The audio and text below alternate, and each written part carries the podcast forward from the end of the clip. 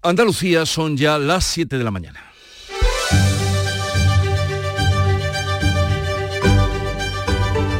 En Canal Sur Radio, La mañana de Andalucía con Jesús Vigorra.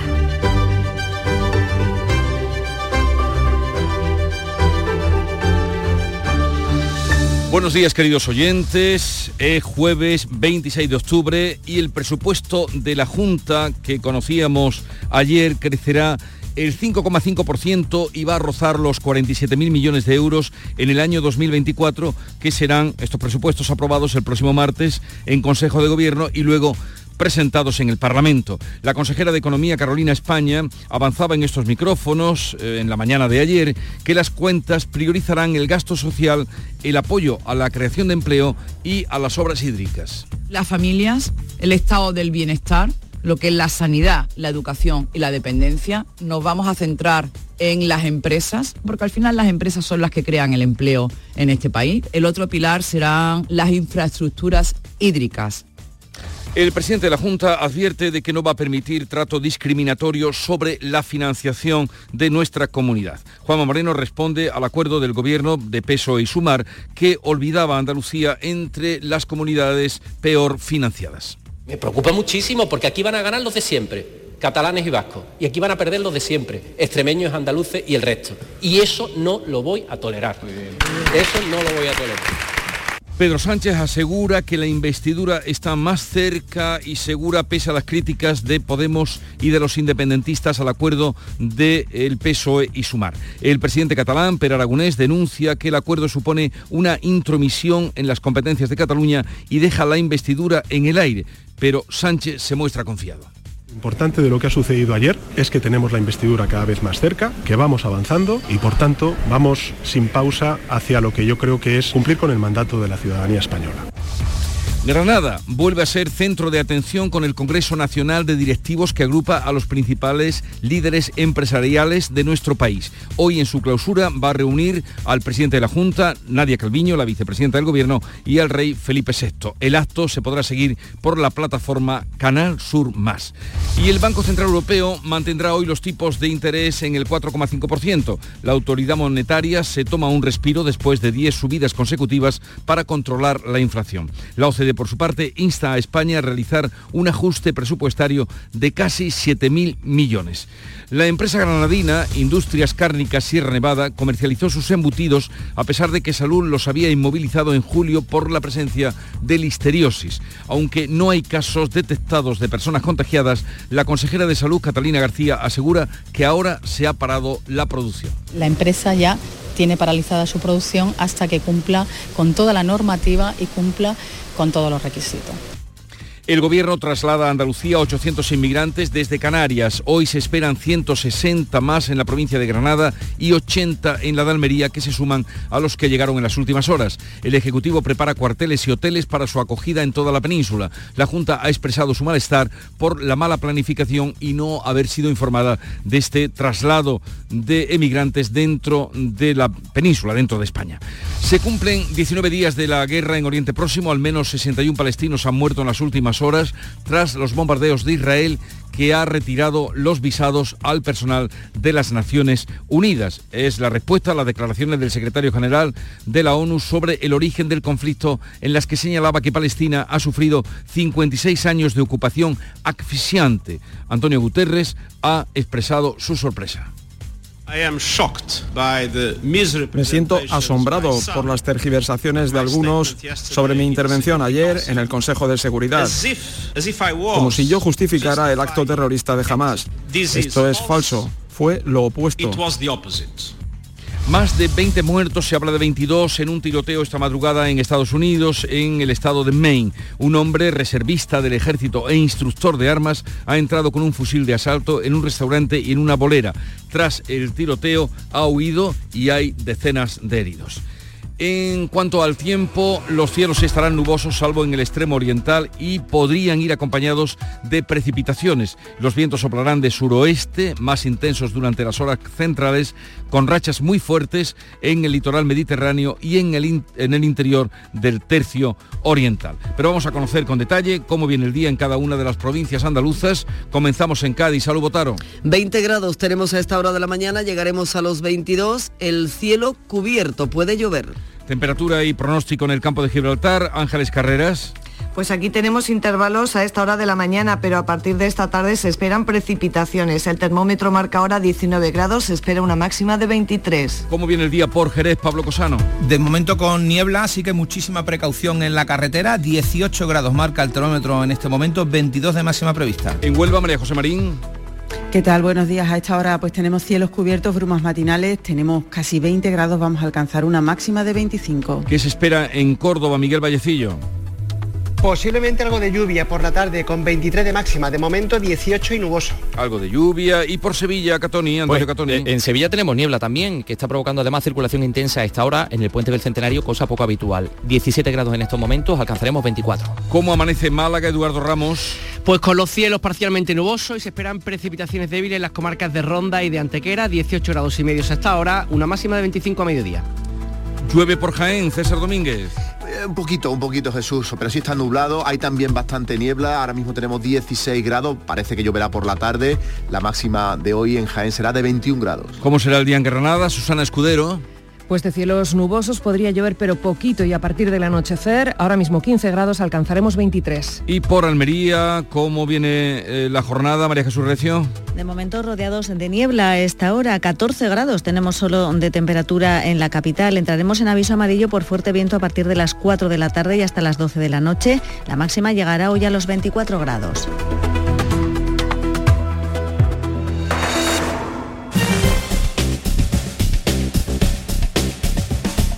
Vamos a conocer a esta hora cómo se circula por las carreteras de Andalucía. Desde la DGT nos informa Patricia Arriaga. Buenos días. ¿Qué tal? Muy buenos días. Pues a esta hora arranca la jornada de jueves y ya van a encontrar tráfico lento en Sevilla, en la ronda SE30, en la zona de la esclusa hacia el puente del Centenario. También precaución por unas obras que condicionan la circulación en Huelva, en la carretera de Punta Umbría, en la A497, en el puente del río Diel, en ambos sentidos, también en Almería, en la A7, en la zona de Tamar y El Viso en dirección Murcia. Precaución además por bancos de niebla en Sevilla y por lluvia, muy esperada pero que puede condicionar el tráfico.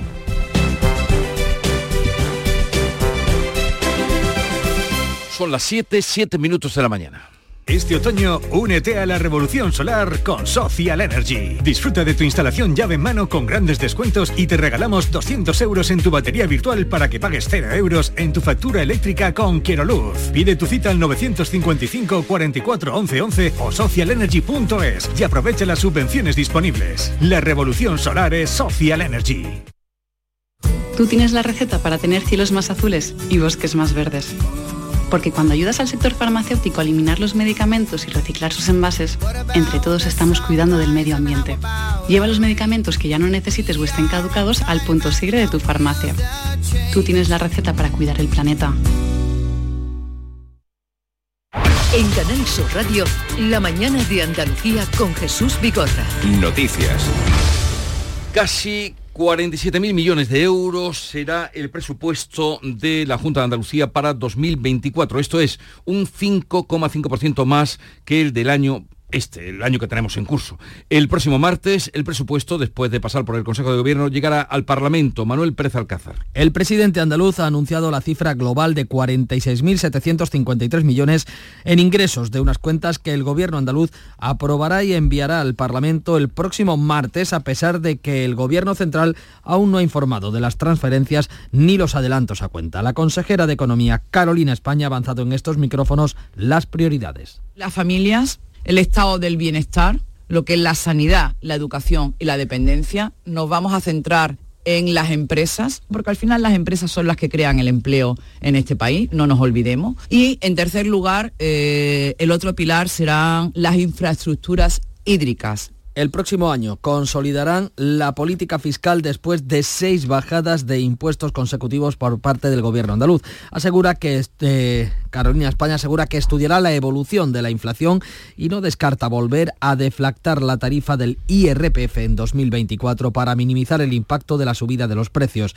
La sequía va a lastrar el crecimiento económico de Andalucía que este año estará por encima del 2%, pero en 2024 estará ligeramente por debajo. En cuanto a la financiación autonómica, el presidente de la Junta ha advertido de que no va a permitir trato discriminatorio sobre la financiación. Responde así al acuerdo de gobierno de Peso y Sumar que olvidan Andalucía entre las comunidades peor financiadas. Nuria Durán. Juanma Moreno señala que no va a tolerar que los andaluces paguen los acuerdos para la investidura de Pedro Sánchez, lo decía en el Parlamento. Usted estará de acuerdo conmigo que eso no es razonable. No es razonable. Claro que me preocupa. Me preocupa muchísimo porque aquí van a ganar los de siempre catalanes y vascos. Y aquí van a perder los de siempre, extremeños, andaluces y el resto. Y eso no lo voy a tolerar. Eso no lo voy a tolerar.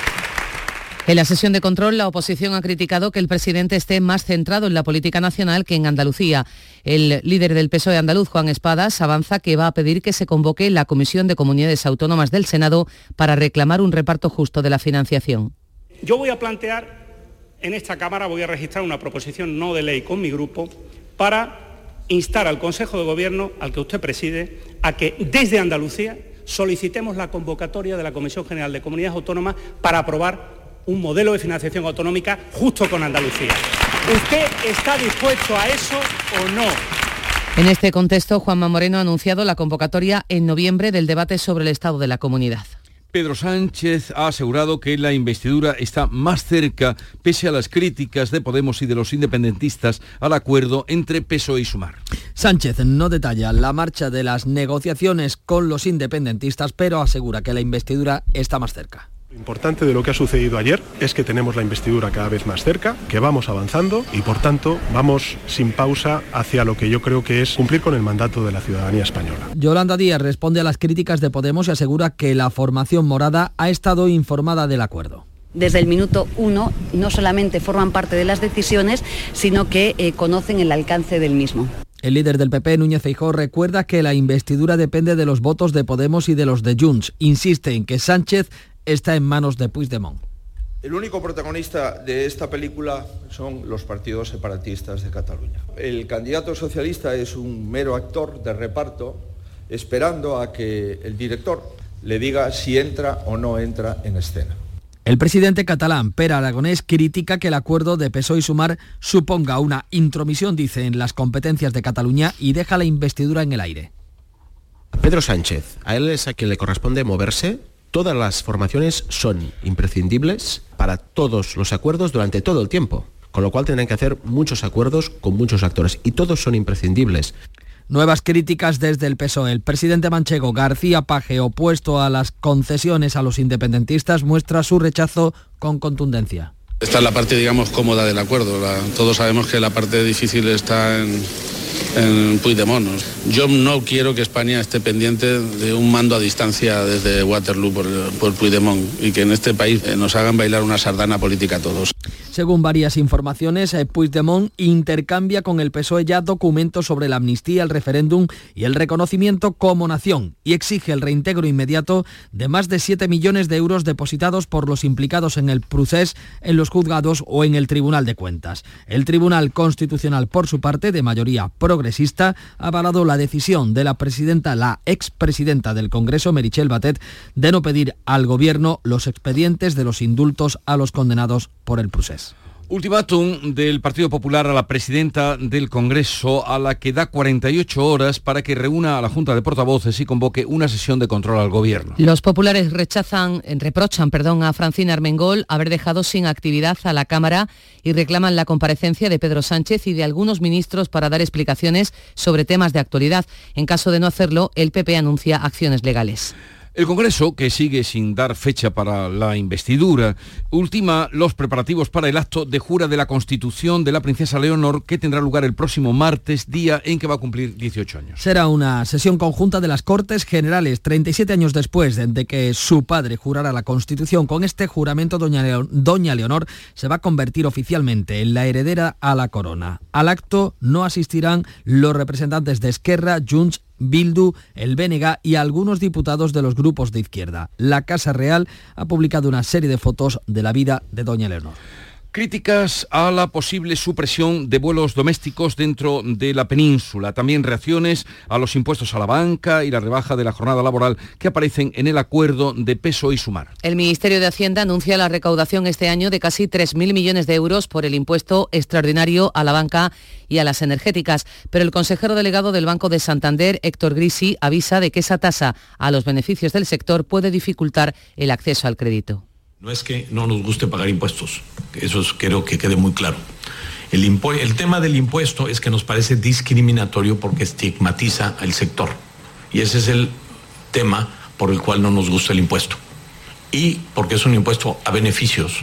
Digo, perdón, es un impuesto a ingresos y no a beneficios. El portavoz de las agencias de viajes, Carlos Martín, muestra su incertidumbre por la propuesta de acabar con los vuelos cortos si hay una alternativa en tren con una duración menor de dos horas y media perder un, número importante de, vuelos, incluso todas las conexiones y, las horas con conexiones de, tren, pues un perjuicio económico eh, ahora mismo no cuantificable. Por su parte, la ministra de Transporte, Raquel Sánchez, ha dicho que se trata de una medida progresiva que se va a aplicar según el impacto que vaya teniendo. Se trata de una medida de implantación progresiva, no generar una, una alerta, una alarma ante una medida que, analizaremos, que impulsaremos, evidentemente teniendo en cuenta pues, los impactos y los efectos de esa medida. Los empresarios andaluces critican la propuesta de reducción de jornada laboral. La Junta rechaza que el acuerdo de gobierno imponga la reducción de los plazos de espera sanitaria sin ampliar las plazas de médicos ni la financiación para sanidad. Con la intención de obtener aviones más sostenibles, la Junta va a ayudar con 10 millones de euros al desarrollo de tecnología que reduzca la emisión de gases y ruidos de la aviación. Lo ha anunciado el consejero de Universidades, José Carlos Gómez Villamandos, en la inauguración en Sevilla de un encuentro de empresas del sector aeroespacial y de la defensa. También estamos apoyando, aportando otros 10 millones de euros en el ámbito eh, de la aviación, de la aviación sostenible y en el sector aeroespacial, desde luego, tenemos una gran, eh, una gran apuesta, una gran apuesta por parte del Gobierno de la Junta de Andalucía a través de esa estrategia aeroespacial y del plan. Eh, aeroespacial que lo desarrolle. Un encuentro en el que se debate sobre el papel de las empresas españolas en proyectos europeos, ahora que los países de la Unión se plantean incrementar el gasto en defensa hasta el 2% del PIB. El rey, eh, contando también con la presencia de Nadia Calviño y el presidente de la Junta, va a clausurar este jueves en Granada el vigésimo segundo Congreso de la Confederación Española de Directivos y Ejecutivos, al que asisten más de 2.000 líderes empresariales. Analizan la situación actual y las claves para potenciar e impulsar las empresas de nuestro país. Es el evento de referencia para la cúpula empresarial que clausura el rey y al que asiste el presidente de la Junta. Se podrá seguir por la plataforma Canal Sur Más. Apoyo del Parlamento a los camioneros españoles agredidos en la frontera de Francia.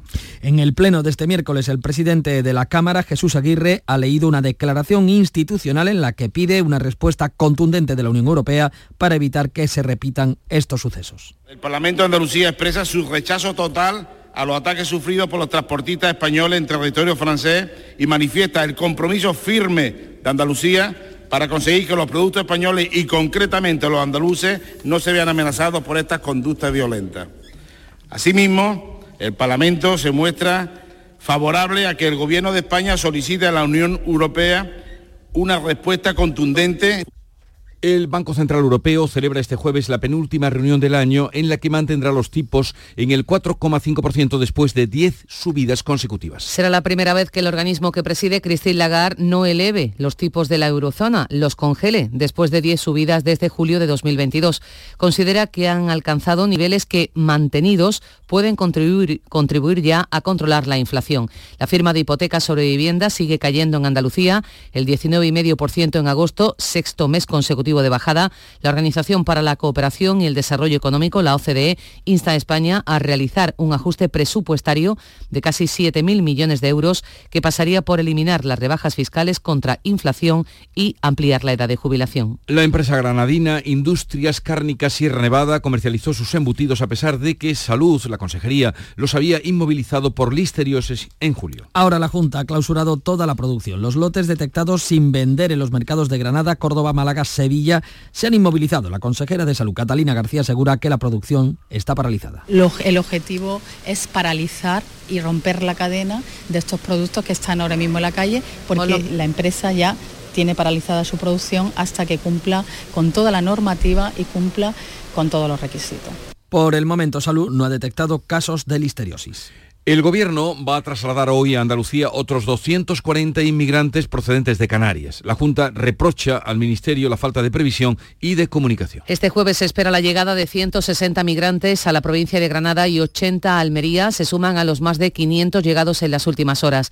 El Ministerio prepara cuarteles militares, también hoteles, para repartir a 1.400 personas por la península y aliviar la presión que sufre Canarias, la peor desde la crisis de los cayucos de 2006, cuando llegaron casi 32.000 personas. La Junta reprocha al Gobierno una mala planificación y se queja de no haber sido informada. Se cumplen 19 días de guerra en Oriente Próximo. Al menos 61 palestinos han muerto en las últimas horas tras los bombardeos de Israel que ha retirado los visados al personal de Naciones Unidas. Es la respuesta a las declaraciones del secretario general sobre el origen del conflicto en las que señalaba que Palestina ha sufrido 56 años de ocupación asfixiante. Antonio Guterres ha vuelto a pedir la entrada de la ayuda internacional y se ha mostrado sorprendido por la reacción de Israel.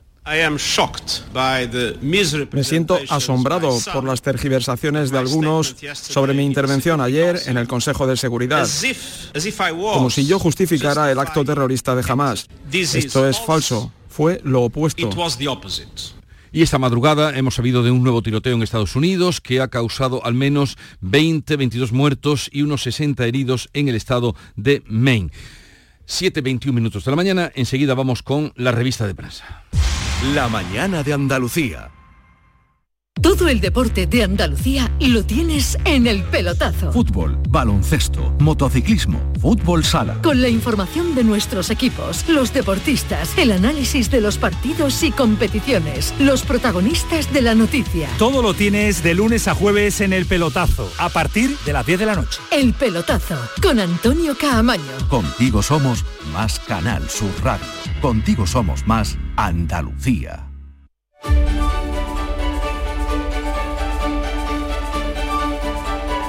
Vamos ahora con lo que dicen los periódicos, el acuerdo gobierno de PSOE y Sumar, abre todas las portadas, las miradas también se centran en las negociaciones ahora de Puigdemont o con Puigdemont. Sigue también la guerra entre Israel y Hamas. Paco Ramón, comenzamos con la lectura de la política nacional. ¿Qué dicen los diarios? Pues mira, ABC mm, dedica su portada a la presidenta de la Cámara, Armengol, que sigue sin abrir el Congreso, es el titular, después de que el PP mm, le haya dado un ultimátum de 48 horas a la presidenta para que desbloquee el control al Ejecutivo. Junto a ella se ve por los pasillos del Congreso caminando con el vicepresidente primero, el sevillano Alfonso Rodríguez Gómez de Celis. En su editorial Armengol persiste en el cerrojazo del Congreso, explica ABC que la reunión de la mesa ayer solo sirvió para evidenciar que Moncloa tiene interés, un interés claro, dice, para ese cerrojazo que representa una anomalía democrática. Además, Armengol mantiene en un limbo la petición de la oposición de que comparezcan Marlasca, Álvarez o Yolanda Díaz y una declaración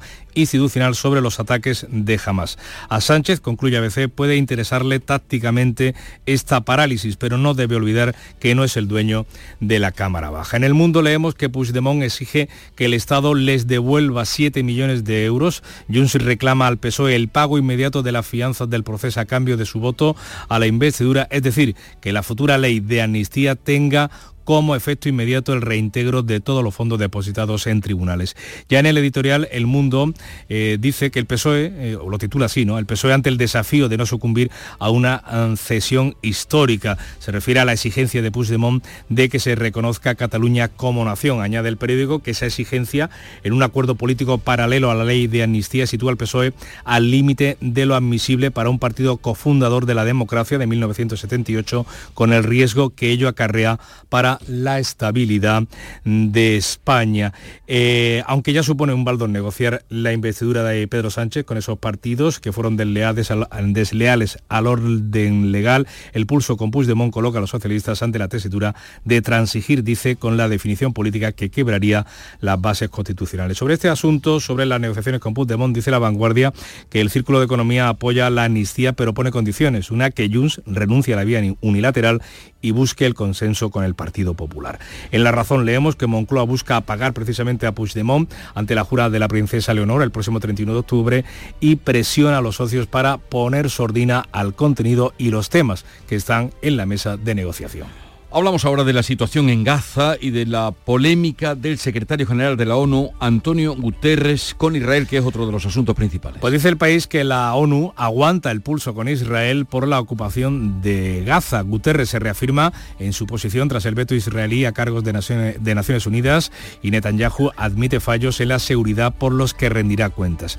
En su editorial Catástrofe Humana en Gaza, el diario de Prisa dice que los civiles de la franja no pueden pagar por los crímenes de Hamas Israel debe respetar, subraya, el derecho internacional. Y añade que lo que está sucediendo en Gaza no forma parte del derecho de Israel a defenderse tras los bárbaros ataques de Hamas. En la contra, en la última, se puede decir también, página del periódico El País lleva una entrevista con Javier Solana, el que fuera alto representante de la Unión Europea, dice sobre Gaza que va a haber una entrada por tierra de Israel, pero que tienen miedo los israelíes a entrar porque ya han estado en Gaza y no les gusta. Sobre este asunto, La Vanguardia recoge las palabras de Netanyahu en un mensaje en televisión. Dice que habrá invasión terrestre. Y en el mundo leemos que Israel pone Gaza en una situación límite y se enfrenta a la ONU. Ya en páginas interiores eh, leemos eh, que Hezbollah se reúne en Beirut con Hamas y la yihad islámica para organizar la resistencia. ¿Y de la prensa andaluza qué asuntos destacarías, Paco? Pues nos quedamos con el titular de apertura de buena parte de los periódicos del diario Yolí, del grupo Yolí, perdón, investigados cuatro exconsejeros por las ayudas de la agencia IDEA. Cuenta eh, Jorge Muñoz en su información que la juez de instrucción número 20 de Sevilla, Adelaida Maroto, investiga a un total de 20 personas, entre ellas cuatro exconsejeros socialistas de la Junta y 16 exdirectivos de la agencia IDEA por delitos de prevaricación y malversación de caudales públicos, eh, por omisión, por no haber actuado presuntamente para reclamar más de 17 millones de euros en préstamos concedidos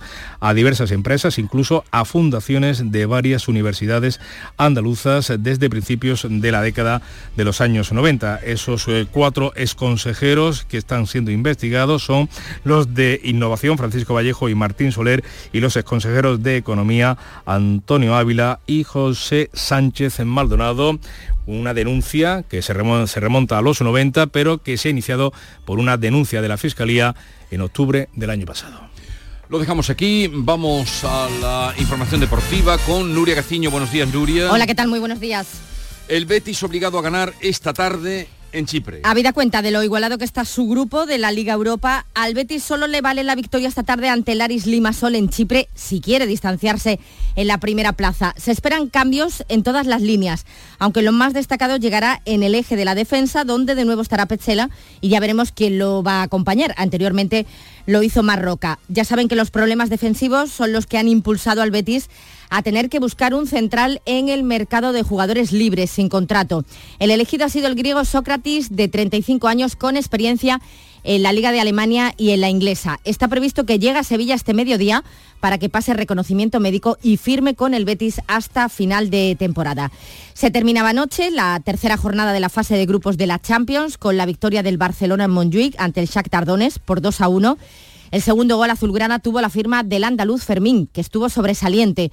Dio el susto Joao Félix, que tuvo que abandonar el terreno de juego, pero se espera que esté en condiciones para el clásico del sábado. Con este triunfo, el Barça sigue liderando su grupo y ya tiene más encarrilado el pase a los octavos de final. El Atlético de Madrid, en cambio, se ha traído de Glasgow un empate a dos frente al Celtic partidazo en el que los colchoneros igualaron dos veces el marcador y a punto estuvieron de ganar, pero la expulsión de De Paul fue determinante. Con este resultado, el Atlético de Madrid baja a la segunda posición del grupo con cinco puntos, uno más tiene el Feyenoord, que es ahora el líder. La selección femenina de fútbol viaja hoy a Italia. Donde mañana juega a las 6 menos cuarto de la tarde en Salerno ante la selección italiana un nuevo partido clasificatorio para la final a 4 de la Liga de las Naciones. Las estadísticas no son muy favorables. De los 11 enfrentamientos que ha habido entre ambas, España solo ha ganado en dos ocasiones. Así que toca mejorar esos números. Además, Carolina Marín ya está en los octavos de final del Abierto de Francia en balonmano, el entrenador del Barcelona, el malagueño Antonio Carlos Ortega, ha renovado hasta el 2026, con lo que puede seguir sumando ligas y champions. Y el que quiere, sumar, eh, quiere seguir sumando títulos es Carlos Alcaraz, que ha confirmado su reaparición para la semana que viene en el Máster de París-Bercy. Pues que tengas un buen día, Nuria. Igualmente. Y a todos ustedes les anunciamos que a partir de las 9 de la mañana vamos a hablar con Lorenzo Amor, presidente de la Asociación de Trabajadores Autónomos, ATA, eh, para que nos diga sobre esos eh, nuevos eh, acuerdos a raíz del pacto entre PSOE y Sumar. A partir de las 11 estará con nosotros Alfonso Guerra, que ha publicado y va a presentar en la Feria del Libro de Sevilla La Rosa y las Espinas, el hombre detrás del político. Estará aquí con nosotros a las 11 de la mañana. Canal Sur, la radio de Andalucía.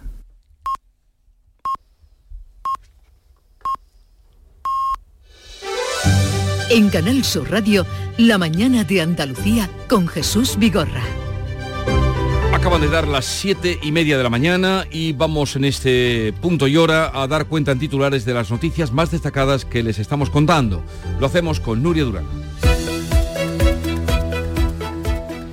El presupuesto de la Junta para el próximo año crecerá un 5,5% más y va a rozar los 47.000 millones de euros. Según el presidente de la Junta, las cuentas van a priorizar el gasto social, el apoyo a la creación de empleo y las obras hídricas. El próximo martes será aprobado en Consejo de Gobierno. El texto irá entonces al Parlamento.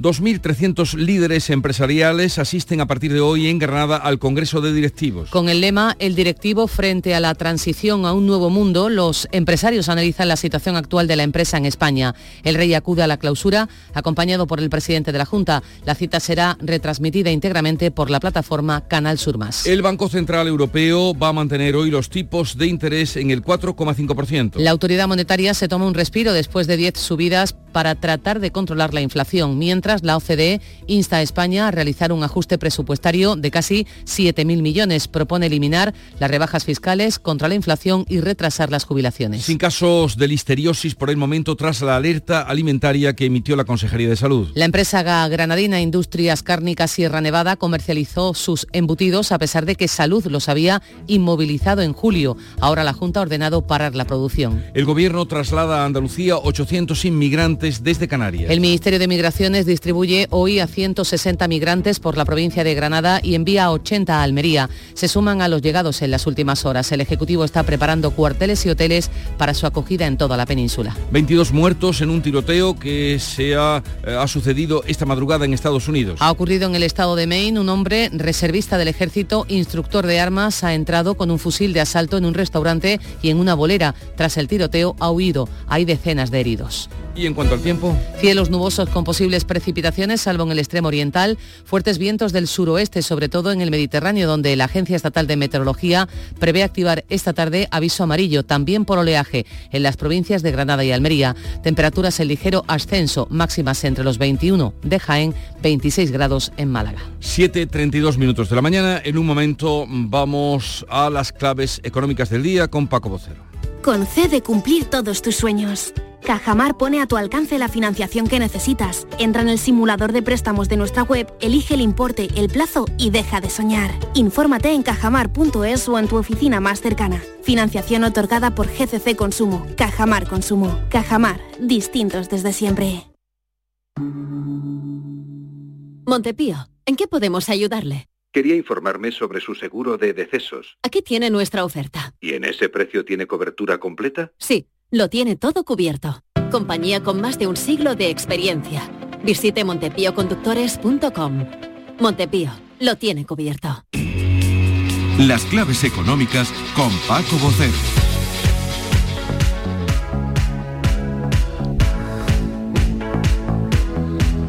Paco, buenos días. Buenos días Jesús, buenos días. ¿qué ya tal? estamos a jueves. Que es el día más importante eh, de la semana en cuanto a la agenda económica. Cuéntanos. Pues mira, sí Jesús, así es, es el día más importante de la semana y posiblemente del mes, que ya dejamos atrás en unos días, este octubre, el, día más importante de la agenda económica. Y es que, para empezar, hoy vamos a tener a la EPA, la encuesta de población activa correspondiente al tercer, al tercer trimestre, que el INE va a hacer público ahora a las 9.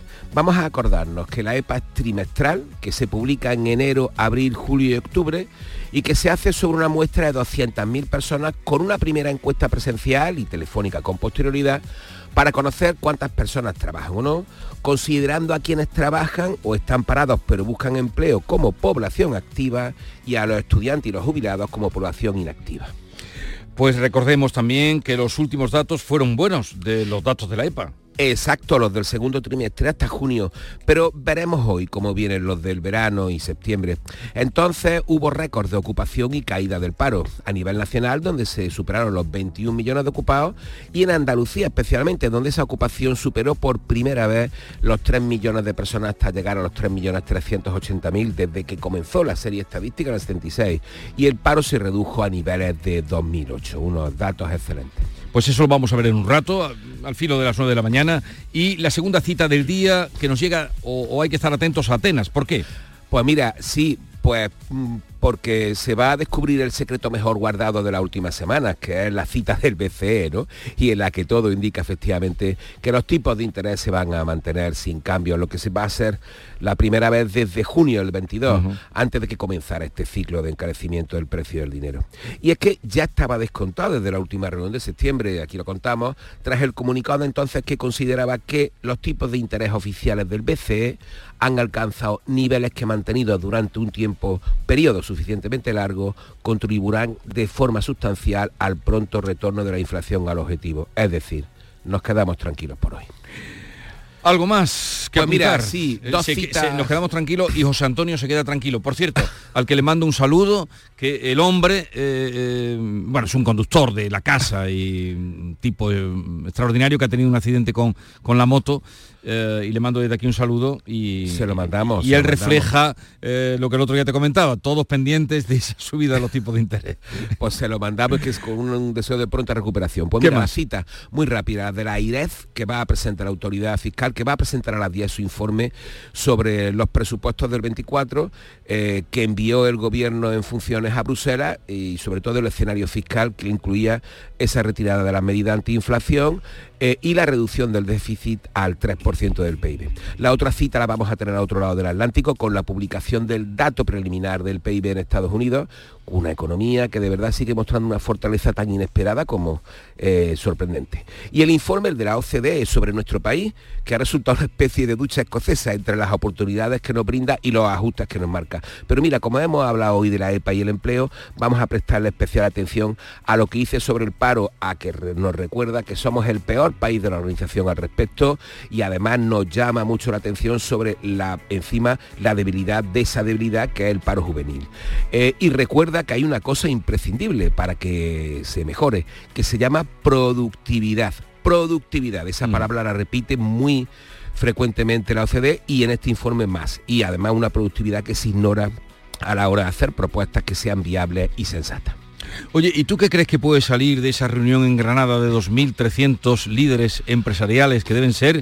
Yo no sabía que había tantos líderes empresariales en nuestro país. No te imaginabas que había tantos empresarios. No, no, no. Hombre, no, no, hace- empresarios sí, pero líderes empresariales. eh, Nos harían falta sin duda, sin duda 10 veces más. Mira, pues es una es una jornada que suele organizarse de forma anual.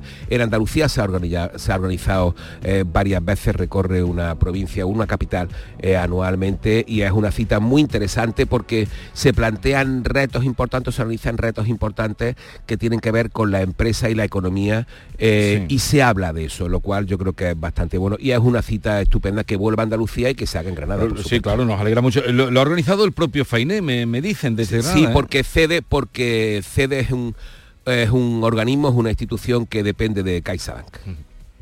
Paco, hasta mañana. eh, como siempre, aprendemos mucho contigo. Un saludo y que tengas un buen día. mañana. Adiós, adiós. La tarde de Canal Sur Radio con Mariló Maldonado estará este 26 de octubre en el Congreso de la Salud Cardiovascular SEC 23. Organizado por la Sociedad Española de Cardiología, miles de especialistas van a abordar en este foro las novedades en prevención, diagnóstico y el tratamiento de las enfermedades cardiovasculares, primera causa de muerte en España. La tarde de Canal Sur Radio con Mariló Maldonado. Este jueves 26 de octubre desde el Congreso de la Salud Cardiovascular en Málaga. Con la colaboración de la Sociedad Española de Cardiología. Vamos a contarles otras noticias de Andalucía. La Policía Nacional ha localizado y detenido en Sevilla a un hombre con varias denuncias por maltrato que estaba fugado desde septiembre tras quitarse la pulsera de control. Antonio Catoni. Sí, era la medida que se le había impuesto, pues la medida de alejamiento de sus víctimas, que eran, que eran varias. Lo han localizado en un local al que se le habían hecho unas obras para vivir en él y sobre este hombre pues pesan dos quebrantamientos de medidas judiciales, varias reclamaciones de jueces y policía. Sabemos que además durante el tiempo que ha estado fugado incluso participó en un programa de televisión en el que decía, en el que aseguraba que estaba en Francia. Bueno, pues nada, estaba aquí en, en la Macarena. Eso no desvió la pista que seguían los investigadores, lo han localizado y lo han detenido. Decenas de agentes de la Guardia Civil participan desde este miércoles en una operación antidroga en Huelva. Cuéntanos, María José Marín.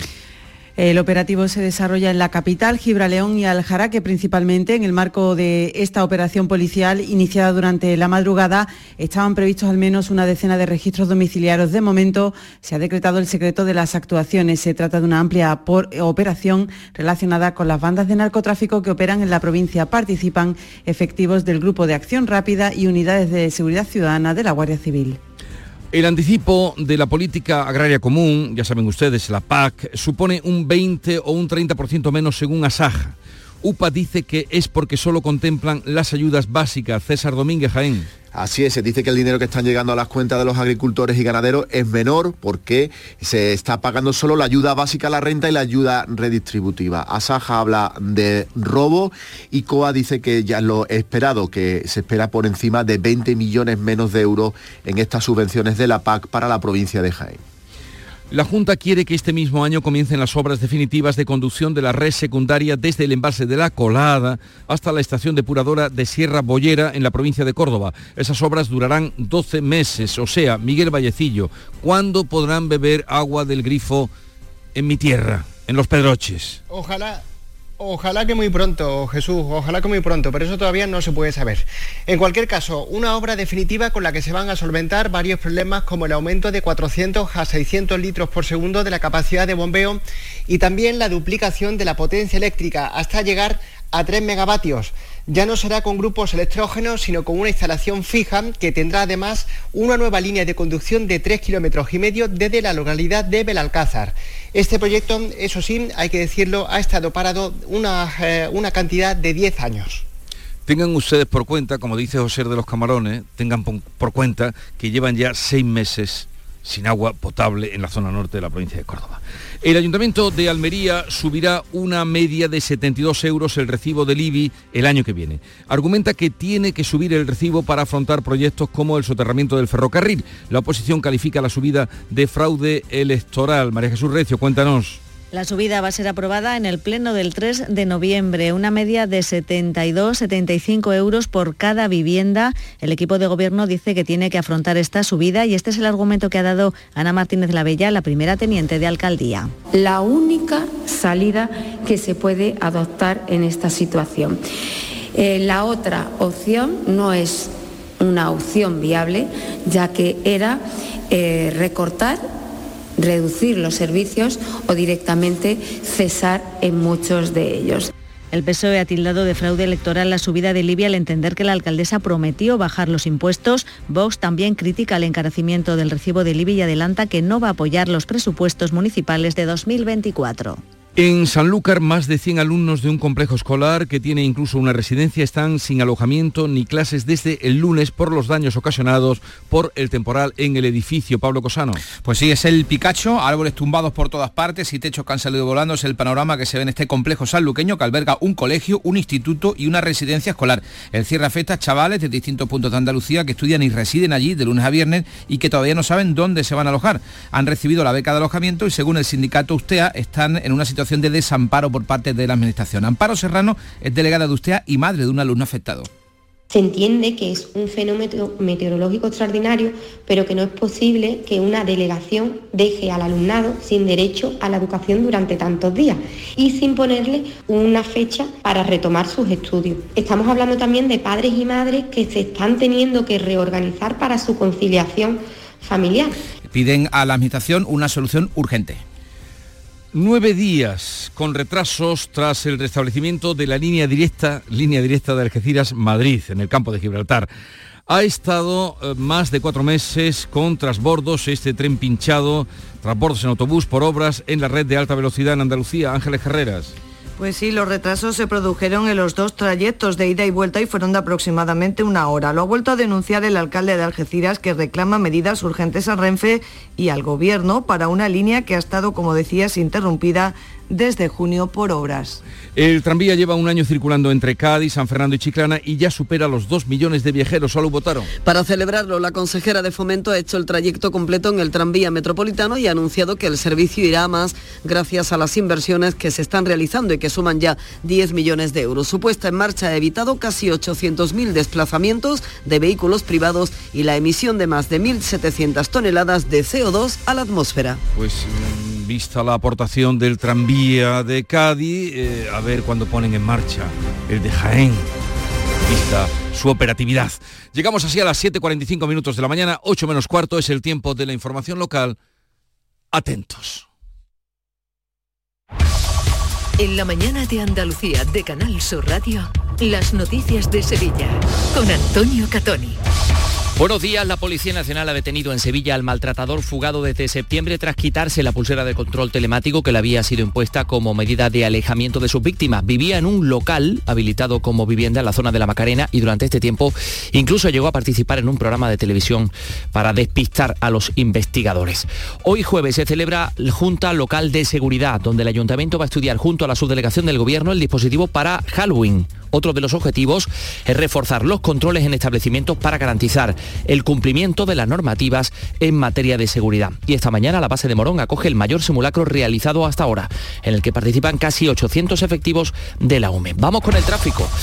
Eh, tenemos que contar que a esta hora en el kilómetro 20 eh, de la A92 a la altura de Mairena del Alcor hay un camión ardiendo que ocupa el andén y parte del carril derecho y que está generando dos kilómetros de retención. Cuidado también en los accesos a Sevilla Capital y en el entorno de la capital por eh, la niebla que mantiene cerrado el carril reversible del puente del Centenario y esto está provocando cuatro kilómetros de retenciones en sentido Cádiz y tres en sentido Huelva. A esto se suman las habituales retenciones a esta hora, es decir, 6 kilómetros en la entrada a Sevilla por la autovía de Huelva, 2 en el puente del Patrocinio, 2 en el acceso por la autovía de Coria, otros 2 por la de Utrera, 1 por la de Mairena, 2 en el nudo Gota de Leche de la S30 en sentido Ronda Urbana Norte.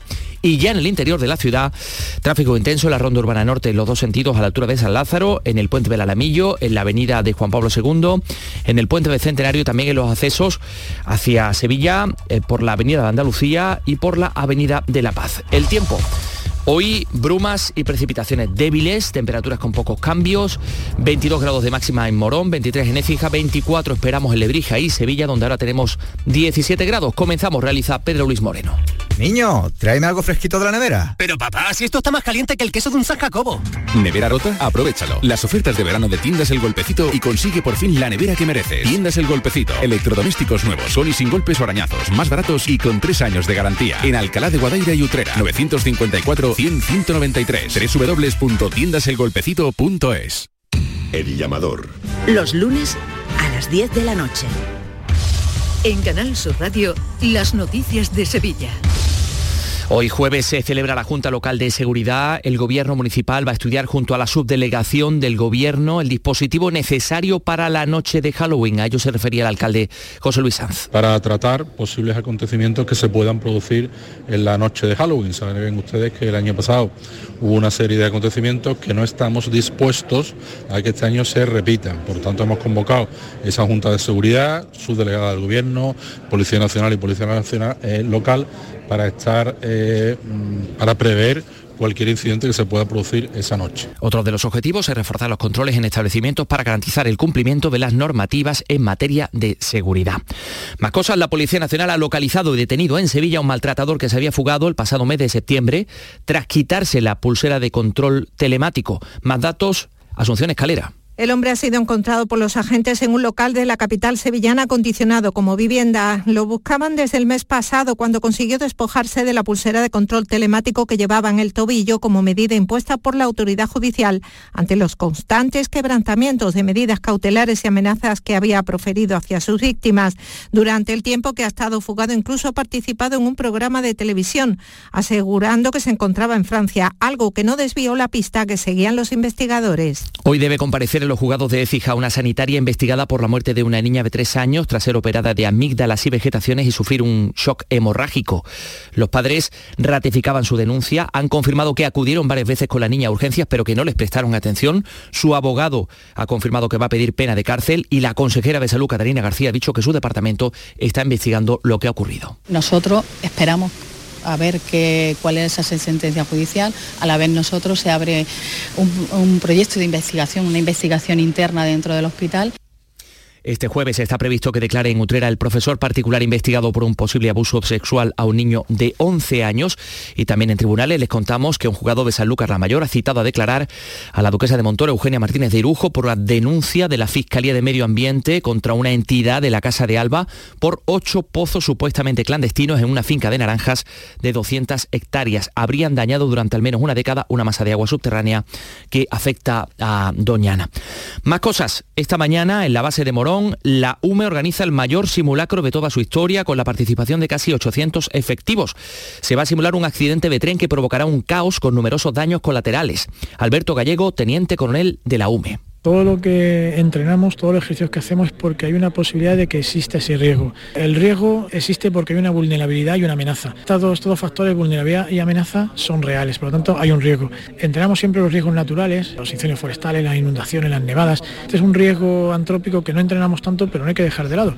Eso va a ocurrir hoy a partir de la una en la base de Morón. 7.50. Vamos con los deportes. Antonio Camaño, buenos días. Hola, ¿qué tal? Muy buenos días. El Betis juega esta tarde en la Europa League ante el Aris Limassol Chipriota en un partido que se convierte en trascendental para la clasificación europea del conjunto de Pellegrini, con problemas en el eje de la zaga. El Betis quiere solventar este encuentro y contar ya para el siguiente con un nuevo fichaje, porque el griego Sócrates llega hoy a la ciudad, llega hoy a Sevilla y pasará reconocimiento médico para firmar por el conjunto heliopolitano. Y el Sevilla, que después de la derrota en el día de ayer ante el Arsenal, se centra en el partido de liga, ya solo toca pensar en el Cádiz, partidazo este próximo fin de semana en el nuevo Mirandilla, con la intención de seguir esa evolución desde que llegara Diego Alonso. Empate ante el Real Madrid, derrota ante el Arsenal, se quiere seguir por lo menos con las buenas sensaciones y obtener también buenos resultados ante el Cádiz este fin de semana.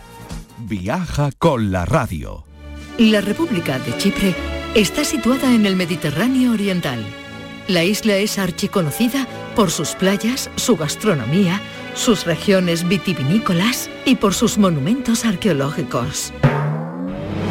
Pero este jueves el Betis no va de turismo. Viaja a Malta para enfrentarse al Aris Limasol en partido de Europa League. Viaja con la radio. Síguenos desde las seis y media de la tarde en Radio Andalucía Información y desde las siete y cuarto en Canal Sur Radio Sevilla con Javier Pardo. Contigo somos más deporte. Contigo somos más Andalucía. ¿Cuál es tu día favorito? El Superjueves, porque en Sevilla Fashion Outlet, el último jueves de cada mes puedes encontrar superprecios de supermarcas para ir súper a la moda. Ven al próximo Superjueves de Sevilla Fashion Outlet, las marcas que te gustan a precios que te encantan. ¡Súper! Hacer ejercicio, comer bien, cuidar nuestra salud mental. Suena fácil, pero ¿por dónde empezamos? En Clínica Luces son expertos en salud física y mental, psicología, fisioterapia, nutrición, psiquiatría. Lo tienen todo. Llamad al 680-648-718 o acercaos a Avenida de Montequinto 10, clínicaluces.com. En Canal Sur Radio, las noticias de Sevilla. Con Antonio Catoni. Las reservas de los seis embalses que suministran agua a Emasesa han subido un 2,5%, que equivale a casi dos meses de consumo para más de un millón de usuarios. Según la Confederación Hidrográfica del Guadalquivir, donde más ha llovido ha sido en Castillo de las Guardas. 178 litros por metro cuadrado. Dice la teniente de alcalde Silvia Bernal que eh, ha subido el nivel del pantano 40 centímetros, pero que hace falta más. En el embalse se ha recuperado un poco, se ha recuperado unos 40 centímetros aproximadamente. Lo único que nosotros necesitaríamos que lloviese pues unas 20 veces más de lo que ha llovido, la verdad. Pero bueno, nos conformamos con que siga, con que siga lloviendo. Con una charla coloquio entre Luis Landero, actual Premio Nacional de las Letras, y Jesús Vigorra, se inaugura hoy la Feria del Libro de Sevilla. El lema, el hechizo de la lectura, también va a contar con la participación del Premio Cervantes, Sergio Ramírez, Santiago Roncayolo o Sara Mesa. Al margen de las polémicas previas, la delegada de Cultura Minerva Salas reitera el compromiso municipal con la feria. Una ambición que yo comparto y que el alcalde comparte. El sector literario es una prioridad. Para eso pues habrá que poner más medios para que la feria siga creciendo y tenemos que pasar por allí, tenemos que apoyar al sector y tenemos que disfrutar del sector y seguir consumiendo literatura, que es muy importante para el cuerpo y mente. La vigésima edición del Festival de Cine Europeo no tendrá palmarés, aunque contará con una amplia programación. Se va a celebrar del 8 al 16 de noviembre. Hoy abre en Fibes la decimotercera edición del Salón del Motor y Sevilla coge el Beatle Fest, el mayor evento en torno a los Beatles del mundo. En él participa la fotógrafa Patty Boyd, la exmujer de George Harrison, inspiradora de esta canción, que se encontraba con niños en un colegio de Amate. Tienen muchísimo talento estos niños son adorables y son muy jóvenes. Comes in deep into people. Easy to understand. Porque es muy fácil de entender. Emotionally. Es muy emocional. Tenemos 17 grados en Sevilla.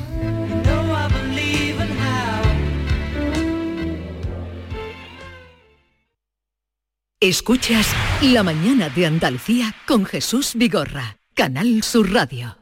Aquadeus, el agua mineral natural de Sierra Nevada, patrocinador de la Federación Andaluza de Triatlón, les ofrece la información deportiva.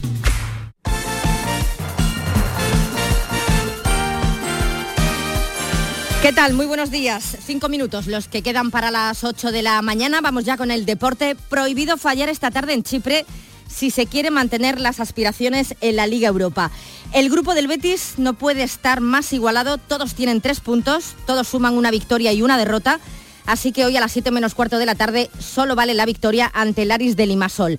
Pendiente de todo lo que sucede en tierras chipriotas con el Betis desde ayer, tenemos a nuestro compañero y enviado especial eh, Manolo Martín. Manolo, ¿qué tal? Muy buenos días. ¿Qué tal? Muy buenos días. Amanece a esta hora aquí en Limasol, aquí en el hotel de concentración del Real Betis Balompié. Esta tarde partido a partir de las 7 menos cuarto, el encuentro que debe servir para que el Betis tome rumbo hacia las primeras plazas de este grupo que se encuentra realmente muy comprimido. Ruiz Silva va a estar en la portería, Bellerín, Pexela, Marroca y Agner en defensa, con Guido Rodríguez y William Carballo en la medular, Luis Enrique y Adbe por las bandas, Yoce en el y William José es el equipo que cuenta con mayores garantías para saltar de titular en la tarde de hoy. El Betis va a vestir de negro con su tercera equipación. Un centenar de aficionados del Betis van a ver el partido en las gradas del Estadio del Limasol en un día en el que también está previsto que a las 12 y 40 llegue a la capital de Andalucía, a Sevilla, el nuevo refuerzo para la defensa del Real Betis Balompié. Se trata de Sócrates que va a pasar reconocimiento médico y si todo es normal firmará con el Betis hasta el 30 de junio. Pues en torno a la una menos 20 de la tarde Está previsto que llegue el griego Socrates a Sevilla, central de 35 años, que ha jugado en Alemania, Italia e Inglaterra, en grandes clubes europeos como el Milán, el Arsenal o el Borussia Dortmund, y ha sido internacional con Grecia en 90 ocasiones. Pasará el pertinente reconocimiento médico y va a firmar con el Betis hasta final de temporada. Sobre este fichaje no ha querido hablar el técnico Pellegrini, que asegura que no se quejan ni de los que no están ni de los que están. Creo que la explicación es clara, nos hicieron nueve goles en dos partidos. En ese aspecto, por lo menos defensivamente, sabemos también que tenemos algunos centrales menos que la temporada anterior, pero yo no me quejo de los jugadores, de los que, no están, sino que creo que los que están, en ese aspecto por lo menos lo han hecho eh, bastante bien, a excepción de esos dos partidos. No se quejará públicamente, pero lo que está claro es que al Betis le hace falta centrales y uno de ellos es Socratis, que llega este mediodía, como decíamos, a Sevilla. Todo ello el día después de la tercera jornada de la fase de grupos de la Champions, que terminaba anoche con la victoria del Barcelona en Montjuïc ante el Shakhtar Donetsk por 2 a 1. Abría la lata Ferran Torres y el segundo gol azulgrana tuvo la firma del andaluz Fermín, que estuvo sobresaliente y que ya piensa en el clásico del sábado. Bueno, al final hemos ganado, hemos, hemos conseguido la victoria, que es lo que queríamos, y nada, ahora pensar en el clásico. Sí, bueno, yo intentaré ayudar al equipo lo máximo posible y si puede ser con, con un gol, pues que mejor, ¿no? El que espera poder estar también en el clásico Joao Félix, que tuvo anoche que, que, abandonar el terreno de juego, pero se espera que esté en condiciones para ese partido frente al Real Madrid. Con este triunfo, el Barça sigue liderando su grupo, ya tiene más que encarrilado el pase a los octavos de final de la Champions. El Atlético de Madrid, en cambio, se lo va a tener que trabajar algo más después del empate a dos de Glasgow ante el Celtic. Qué partidazo tan intenso y bonito pudimos ver anoche. Por dos veces tuvo que empatar el conjunto colchonero que incluso tuvo cerca la victoria. Con este resultado, el Atlético de Madrid baja la segunda posición del grupo con cinco puntos. Ahora el líder es el Feyenoord con uno más. Y hoy por la mañana, pendientes de la selección femenina de fútbol que tiene previsto partir hacia Italia a las 10 de la mañana en Salerno. Le espera mañana a las 6 menos cuarto la selección italiana en un nuevo partido de la Liga de las Naciones. A las cinco y media comparece la seleccionadora Monse Tomé Ayer lo hacía Laia Codina creo que las jugadoras que estamos aquí sabemos jugar al fútbol, estamos aquí porque sabemos jugar al fútbol, porque hay calidad y mm, al final siempre es lo que decimos que los detalles marcan la diferencia. Y creo que el staff en general, no solo Monse, sino todos los que están, están aportando detalles que pueden marcar la diferencia y nos pueden hacer todavía mejores que al final como jugadora quieres mejorar siempre y mm, estar a lo más alto. Mañana Italia, el martes 31 en Zurich, Suiza. Aquadeus, ahora más cerca de ti, procedente del manantial Sierra Nevada, un agua excepcional en sabor, de mineralización débil que nace en tu región. Aquadeus Sierra Nevada es ideal para hidratar a toda la familia y no olvides tirar tu botella al contenedor amarillo. Aquadeus, fuente de vida, ahora también en Andalucía. Canal Sur Radio, la radio de Andalucía.